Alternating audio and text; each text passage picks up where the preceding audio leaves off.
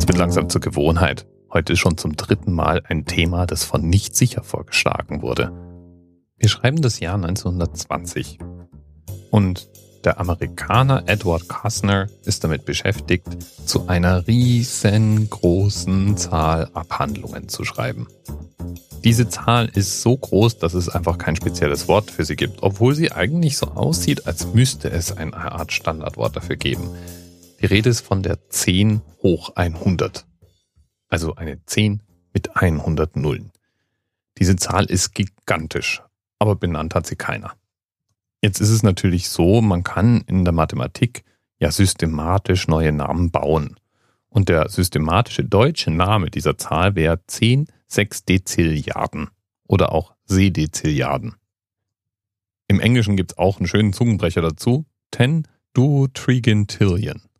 Wenn dir das zu kompliziert ist, dann nimm doch einfach Duotrigintillion, auch gut. Aber Edward fand es eher unbefriedigend. Und deswegen hat er irgendwann seinen damals neunjährigen Neffen aufgefordert, für genau diese Zahl, für die 10 hoch 100 ein Wort zu erfinden. Und die Zahl ist wirklich riesig.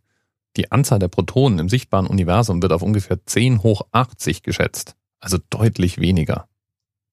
Aber der Neffe von Edward hatte kein Problem, sich eine wirklich große Zahl und dazu einen wirklich großen Namen vorzustellen. Und so schlug er vor, diese monströse Zahl einfach ein Gogol zu nennen. Ja, und ein Gogol, das hat ganz viele interessante Eigenschaften. Edward schrieb dann ein ganzes Buch nur über diese Zahl. Zum Beispiel hat ein Gogol nur zwei Primfaktoren, nämlich die 2 hoch 100 mal der 5 hoch 100. Und man kann natürlich damit noch größere Zahlen darstellen. Da ja ein Gogol 10 hoch 100 ist, hält uns ja nichts davon ab, dann mit 10 hoch Gogol zu rechnen, also 10 hoch 10 hoch 100. Und die Zahl, die hat dann auch einen eigenen Namen erhalten. Ein Gogolplex. Das ist dann also eine 1 mit 10 hoch 100 Nullen. Um zu illustrieren, wie groß und massiv diese Zahl denn nun ist, ziehen wir mal ein einziges kleines Beispiel heran, das auch die Wikipedia beschreibt. Ein heutiger moderner Computer, der kann ohne Probleme mit einem Gogol rechnen. Das ist noch nicht mal besonders kompliziert oder dauert besonders lang, obwohl schon ein Gogol ziemlich groß ist. Ein Gogolplex aber ist so riesig, dass die gesamte Speicherkapazität aller Computer der Erde nicht im Ansatz ausreichen würde, um eine einzige Zahl im Gogolplex-Bereich zu speichern. Da kann man dann also nur noch mit mathematischen Denkspielchen irgendwie arbeiten, aber ausrechnen oder gar abspeichern, völlig undenkbar hindert Mathematiker aber nicht daran, noch größere Zahlen zu erdenken. Und bei diesen Überlegungen gibt es ja keine Größenbeschränkungen. 10 hoch 100 sind ein Gogol. 10 hoch Gogol sind ein Gogolplex. Was ist denn dann 10 hoch Gogolplex? Ja klar, logisch. Das ist dann ein Gogolplexplex. Und 10 hoch Gogolplexplex, das ist dann ein Gogolplexplexplex und so weiter. Das alles war 1920. Springen wir etwas weiter in die Zukunft, ins Jahr 1997. Damals wurde eine Suchmaschine gegründet. Eine Suchmaschine, die sich anschickte, das gesamte bekannte Internet zu indizieren und damit eine riesige Datenmenge aufzunehmen. Die war damals schon riesig oder fühlte sich riesig an, ist aber nichts gewesen im Vergleich zu dem, was wir heute so im Internet abspeichern.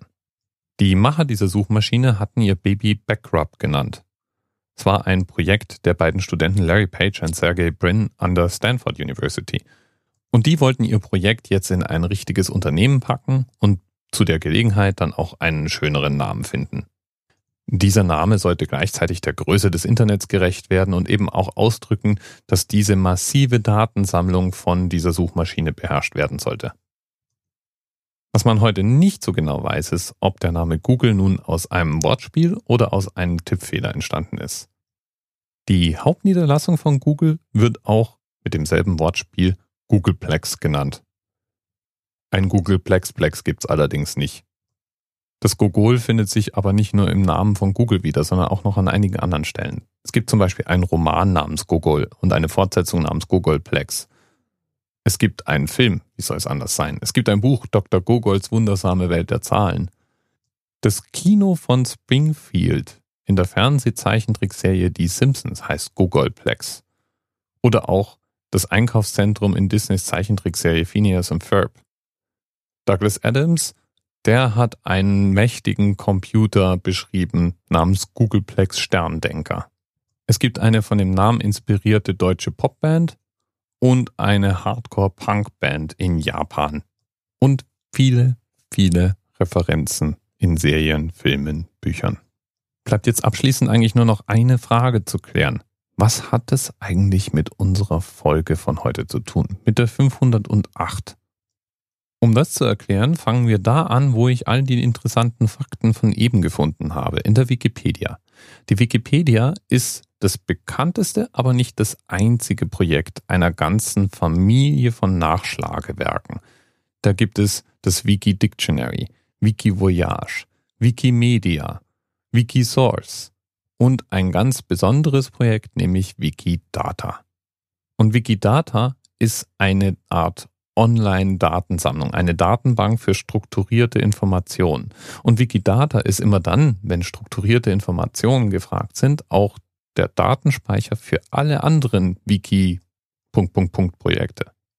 Jeder Wikipedia-Eintrag und die einzelnen Infoschnipsel in diesen Wikipedia-Einträgen findet sich in Wikidata wieder. Also eine riesige, schier endlose Liste von Einträgen. Und diese Einträge sind, wie soll es auch anders sein, nummeriert. Für mich ist das ja praktisch die Du kommst aus dem Gefängnis Freikarte. Wenn ich irgendwann mal nicht weiß, was für ein Thema ich nehmen soll, dann kann ich immer noch in Wikidata nach einem entsprechenden Eintrag suchen. Nicht sicher sei Dank für diesen Hinweis. Jedenfalls, der Themenanker von heute ist der Wikidata-Eintrag Q508, der nämlich auf Googleplex zeigt. Also die 10 hoch 100. Und da konnte ich einfach nicht widerstehen und musste natürlich auch die Geschichte hinter dem Namen von Google erzählen und unserem Neffen von unserem Mathematiker, der sich einfach mal eine riesengroße Zahl vorgestellt hat und wahrscheinlich aus vollster Seele gesagt hat, das ist ein Gogol. There are ways to waste your time until departure, like playing golf or reading Jeffrey Archer. Some people spend some proper afternoons on Wagner opera, but Friday by Rebecca Black is three minutes you won't get back. So I have tried to write a song that sets a record for how long a song can possibly go on. Are you ready, Matt? It goes one. Oh, oh, oh, oh, oh. Oh, oh, oh, oh, oh oh, oh, oh, oh, oh, oh, oh, oh, oh, oh. That's right, let's do it again. Come on. Oh, oh, oh, oh, oh. You can sing along if you like. Oh, oh, oh, oh, oh. Although not if you're in a library or on public transport. Oh, oh, oh, oh, oh, oh, oh, oh, oh. We need to get a few more of these done. How about we do three harmonies? That way we'll get it done a lot quicker. All right, here we go. Oh, oh,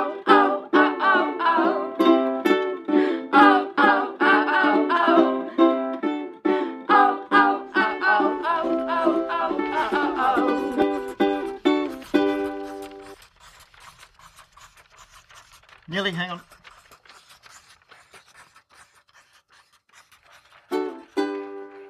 Hang on.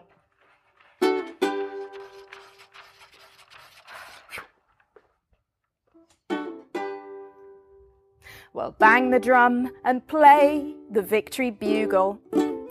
What you did just there is sing a Google. One with a hundred big fat zeros. Buy yourself a drink, you hero.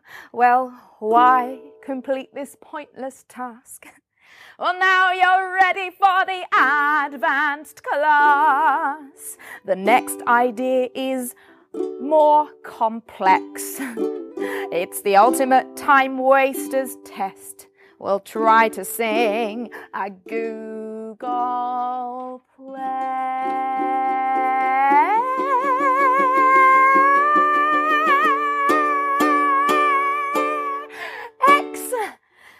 It's going to take a bit longer. One. Oh, oh, oh, oh, oh. Come on, everyone. Oh, oh, oh, oh, oh. You not- bald. TMRS 10, 9, 8, The experience of 47 individual medical officers. Was hier über die Geheimzahl der Illuminaten steht. Und die 23. Und die 5. Wieso die 5? Die 5 ist die Quersumme von der 23.